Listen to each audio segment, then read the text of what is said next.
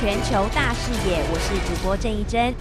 WHO 现在目前呢，很多的一些研究报告都在调查，到底呢，现在造成全人类生活都不一样的 COVID-19 病毒到底从何而来？当然呢，这份报告每一次呢都会有一些新的 update。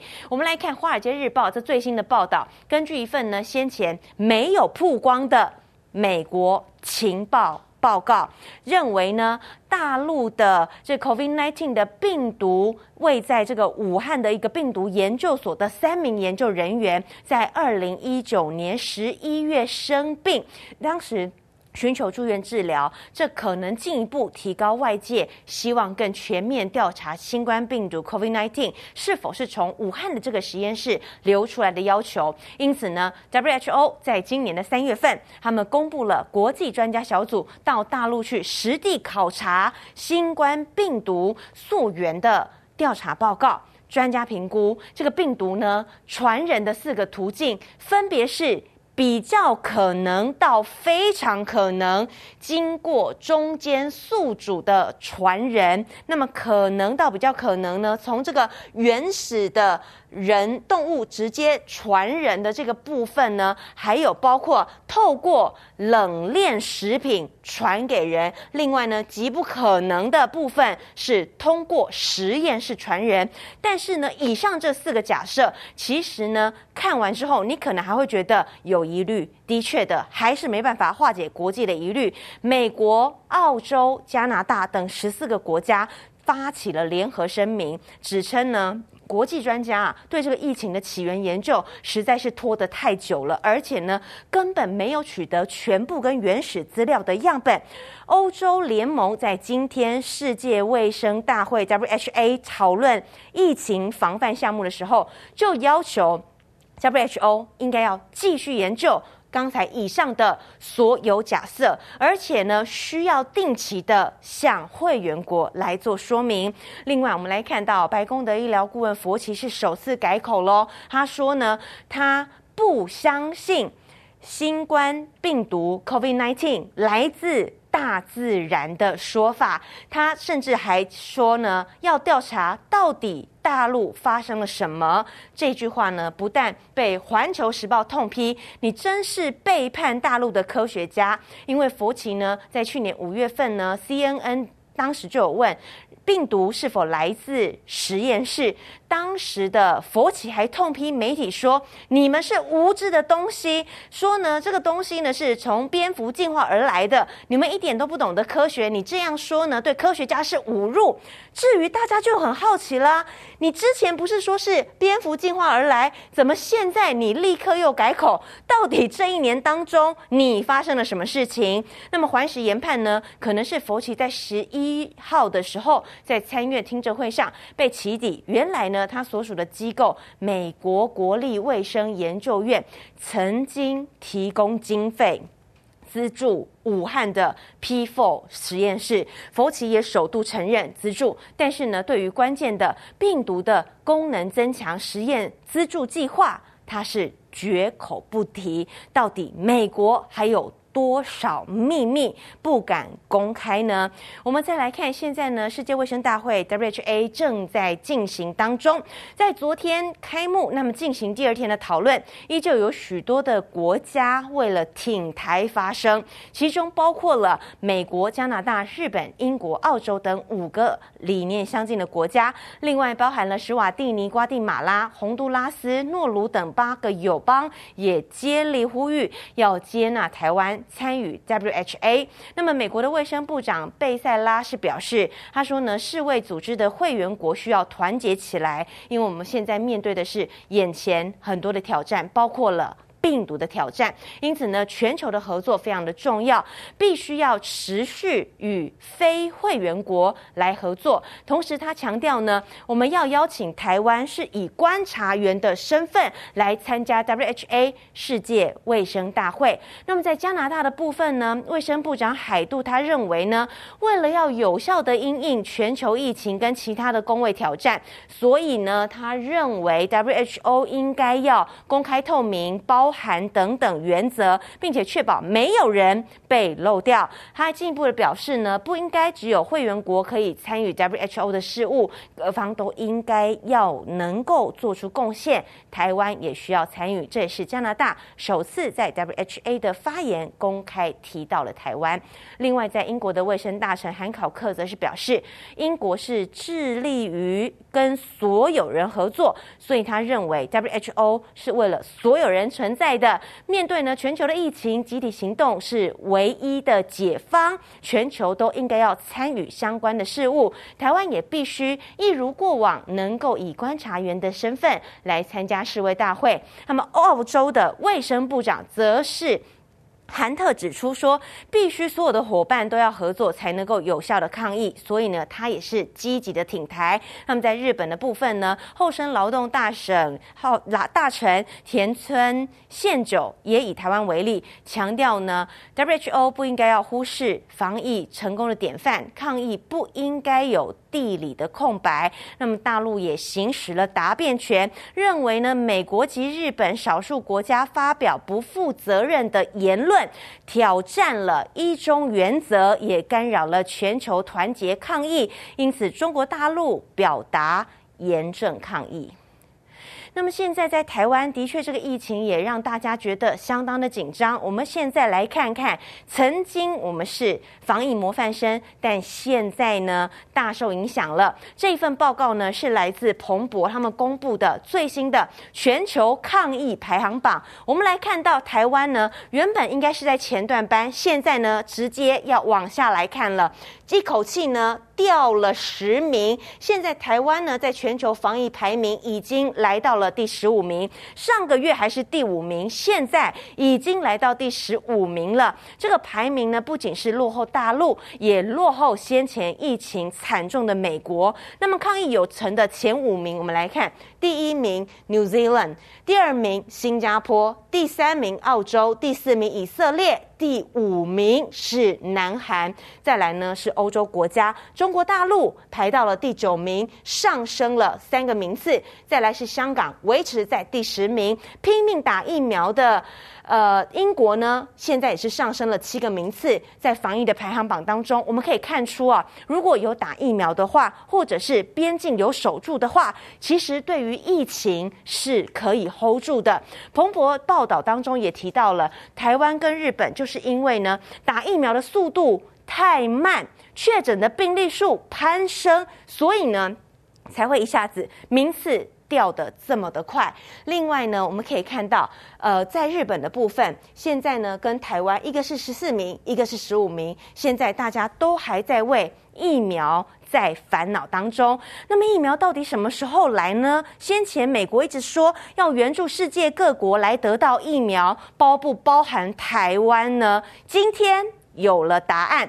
美国在台协会处长林英杰举行了离任线上记者会。当时就被问到了一个敏感的点：美国政府是否会释出疫苗给台湾？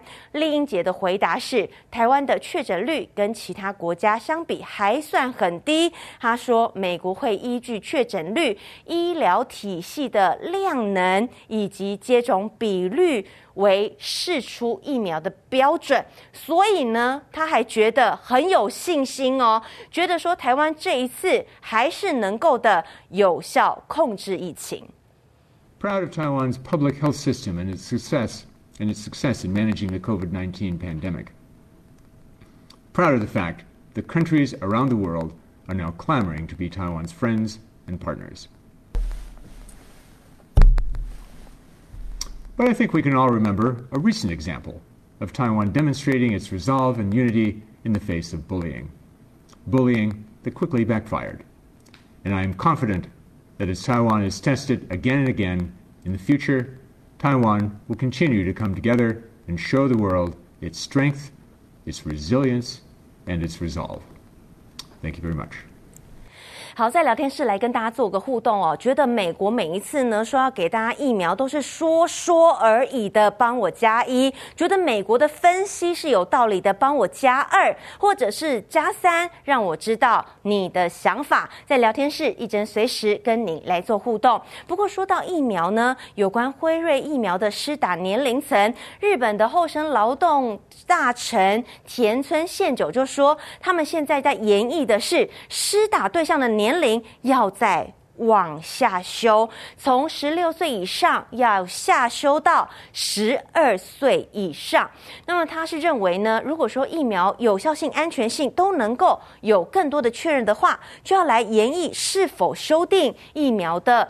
附加文件，如果说未来接种对象可以调整年龄下修到十二到十五岁的民众呢，那么未来打疫苗的费用也会由日本政府来负担。虽然说日本政府啊现在呢等于说是都公费的让民众来打疫苗，但是日本的疫苗施打率为什么还是这么低呢？稍后来帮大家做解答。另外，根据路透的报道，美国的药厂。莫德纳在今天表示，如果呢临床实验结果显示莫德纳疫苗呢对十二到十七岁的青少年也有效的话，而且没有出现新的或是重大的安全问题，那么莫德纳的临床实验针对了三千七百三十二名青少年的评估，他们年龄都是介于十二到十七岁，三分之二呢打了这个莫德纳的疫苗，剩下三分之一打的是安慰剂来做这么样的一个实验。那么莫德纳先前。呢，针对成人的大型第三期临床实验当中，证明防护力可以达到百分之九十四点一。刚才提到对青少年的实验当中，研究人员也发现，在打第二剂莫德纳的疫苗两周之后，疫苗接种组没有任何。确诊的病例，安慰组出现了四起的确诊病例。根据莫德纳在成人临床实验的病例定义，认为这个防护力可以达到百分之百。那么接下来呢，可能在七月份可以获得紧急授权的使用，成为继辉瑞疫苗之后呢，获准对学龄孩童施打的第二支疫苗。现在呢，其实有疫苗的国家啊，最烦恼的一件事情就是怎么让那一些说什么都不去打疫苗的人赶快去打疫苗呢？美国现在呢，打疫苗已经很容易了，甚至呢，在一些连锁大卖场、药妆店，只要你愿意去，你点头。都能够打。美国的大型量贩店呢，在这个月就有一个公告啊，只要年满十二岁以上的民众呢，都可以打疫苗。其中呢，包含了辉瑞疫苗，提供给十二到十七岁的民众来打；莫德纳跟娇生的疫苗，可以让十八岁以上的民众来施打。而且呢，为了要增加施打的效率跟这个施打率，民众呢就不用预约了，人来就可以打疫苗。好，这看在很多国家的眼里，真的觉得很羡慕。现在在台湾恐怕呢预约都还打不到呢，甚至有一些药妆店呢是免费的让大家来打疫苗，也让呃正在陷入疫情之苦的台湾人看了真的是很嫉妒啊！就连国民党党主席江启臣今天呢也在脸书上 po 文感叹说，看了觉得很感慨，为什么台湾没疫苗？到底是谁在卡呢？另外多次强调，疫苗才是疫情的。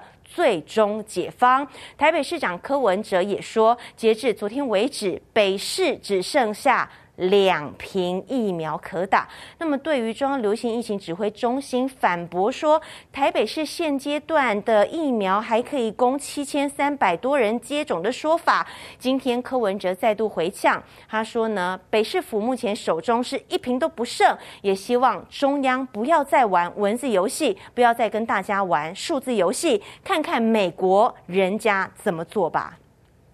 好，另外呢，回过头来看，我们要来关注到的就是在疫苗接种的部分。那么现在呢，有一些国家你很好奇哦，你觉得有疫苗大家都会去打？事实上，真的不是这样的。像是我们刚看到的美国，他们也花了很多的功夫，包含呢先前甚至啊，如果您愿意打疫苗，他们还送刮刮乐等等的利诱，让大家来打疫苗。其实专家都认为哦，接种疫苗呢是防治 COVID-19。现在目前来说最有效的方法。但是很多国家拿不到疫苗，也出现呢全球接种率出现了一个很大的差距。那么最近香港就有这么一个报道，因为最近香港的疫情呢状况蛮稳定的，所以呢民众打疫苗的意愿就不高了。在香港呢，据说现在啊还有面临呢。即将要过期的这疫苗的问题，好，港府就说可能会考虑把这过剩的疫苗捐给 COVAX 的机制。那么香港媒体报道呢，到五月二十五号为止，香港呢大约有两百万剂的疫苗，中国的科兴疫苗是一百零五万剂，那么复星医药跟德国药厂的 BNT 的疫苗复必泰呢是八十四万剂。那么最近呢？呃，这个报道是说，香港民众呢打这个疫苗的意愿很低啊，因为每一天呢、确诊的人数呢都是个位数。那么认为专家也表示说，两万名无症状的感染者可能存在香港，他认为应该要九成九的人口都打疫苗，香港才能够获得完整的保护。但是问题就是，大家在疫情比较安稳的情况下，像先前的台湾也是。那么回过头来看。那日本是什么样的状况？日本的疫情很久之前就一直没有控制住，但是在日本打疫苗的速度为什么这么慢？再加上呢，日本很确定就是说今年要办奥运，所以大家也是满头问号：日本到底是怎么了？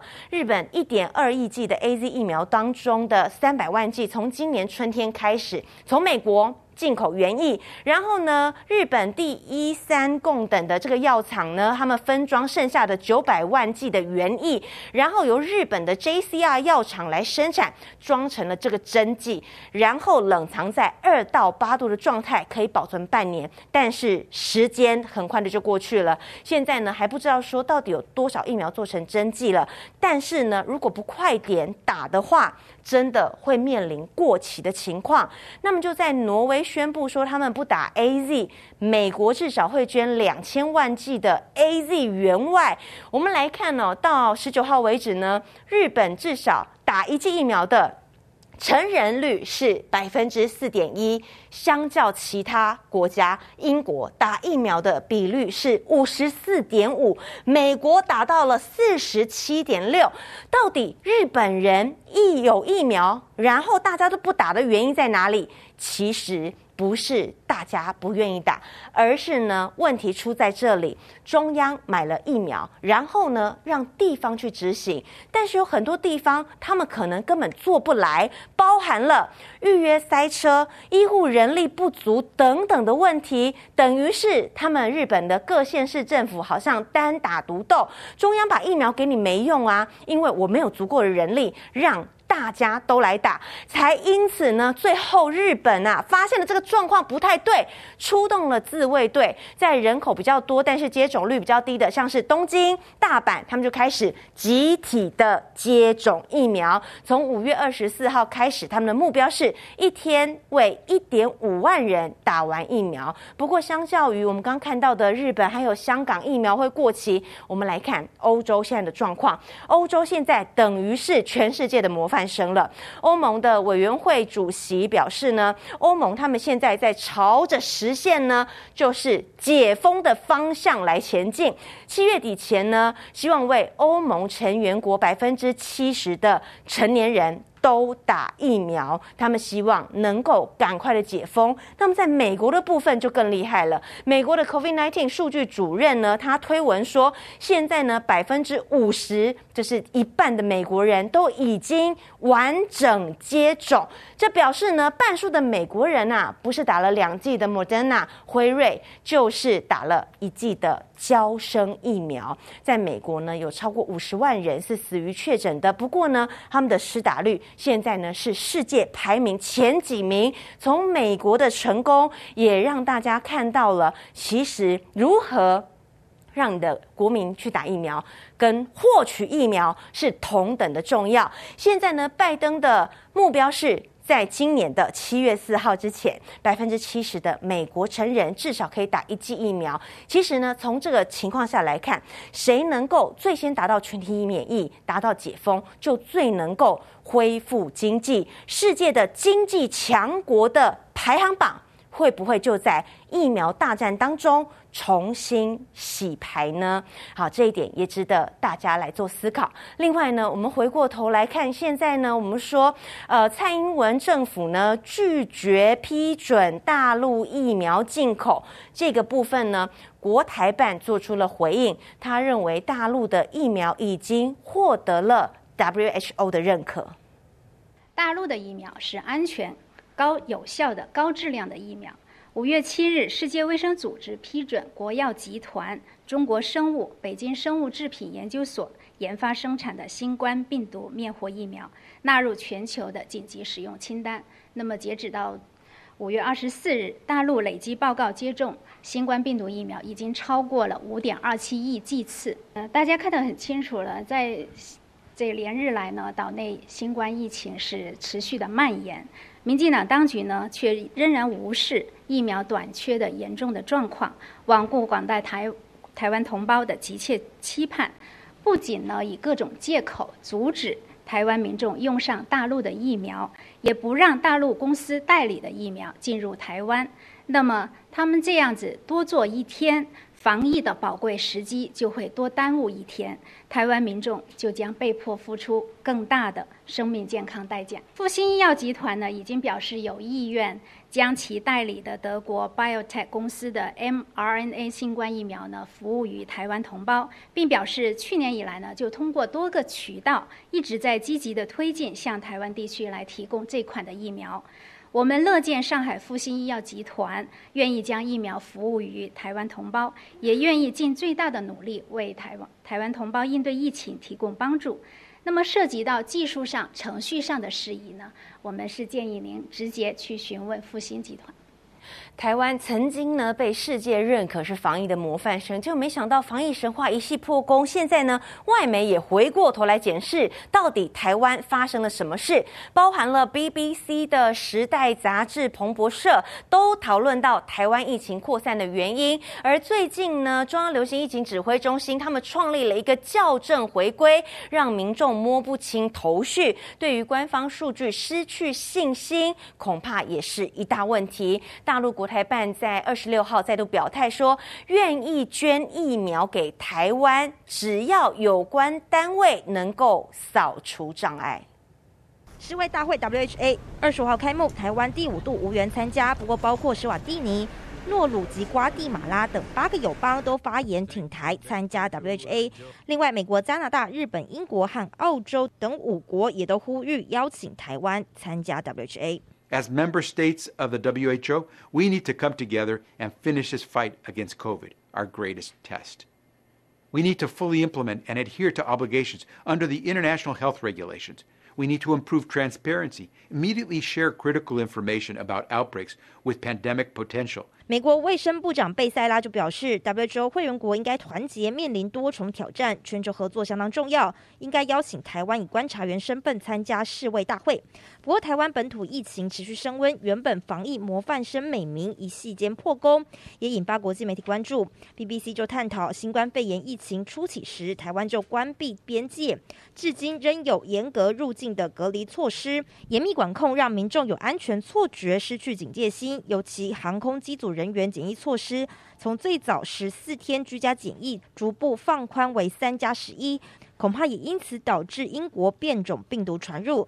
加上过去一年台湾相对安全，没有施打疫苗的急迫性，官方采购速度慢。疫苗早已被抢购，也特别点出陈时中提出的“校正回归”一词，引发热议，意思是回溯检测塞车、延迟确认的确诊数据，但却让许多民众摸不着头绪，对官方数据失去信心。过去一年多呢，我想人们已经看够了岛内有些人各种诡辩欺瞒的政治话术，面对台湾同胞急切需要大陆疫苗的呼声。面对大陆方面已经表示愿意尽最大的努力为广大台胞抗疫提供帮助的真诚的愿望，其实只需要清楚明了的回答：对世卫组织认可的大陆疫苗药还是不要？大陆国台办二十六号再度对民进党政府释出善意，愿意捐赠新冠疫苗驻台。不过，对于大陆愿意捐赠疫苗，陆委会日前就表示，这是统战分化的操作。台湾地区以疫谋独、搞政政治操弄的做法是毫无意义的。大陆外交部发言人赵立坚也呼吁民进党政府不要借由疫情操弄政治，忙着炒作是否能参与 WHO 问题，却忘了当前最重要的是如何对抗蔓延的病毒。记者综合报道。更多精彩内容，请上中天 YouTube 子频全球大视野观看完整版，别忘了订阅、按赞、加分享哟。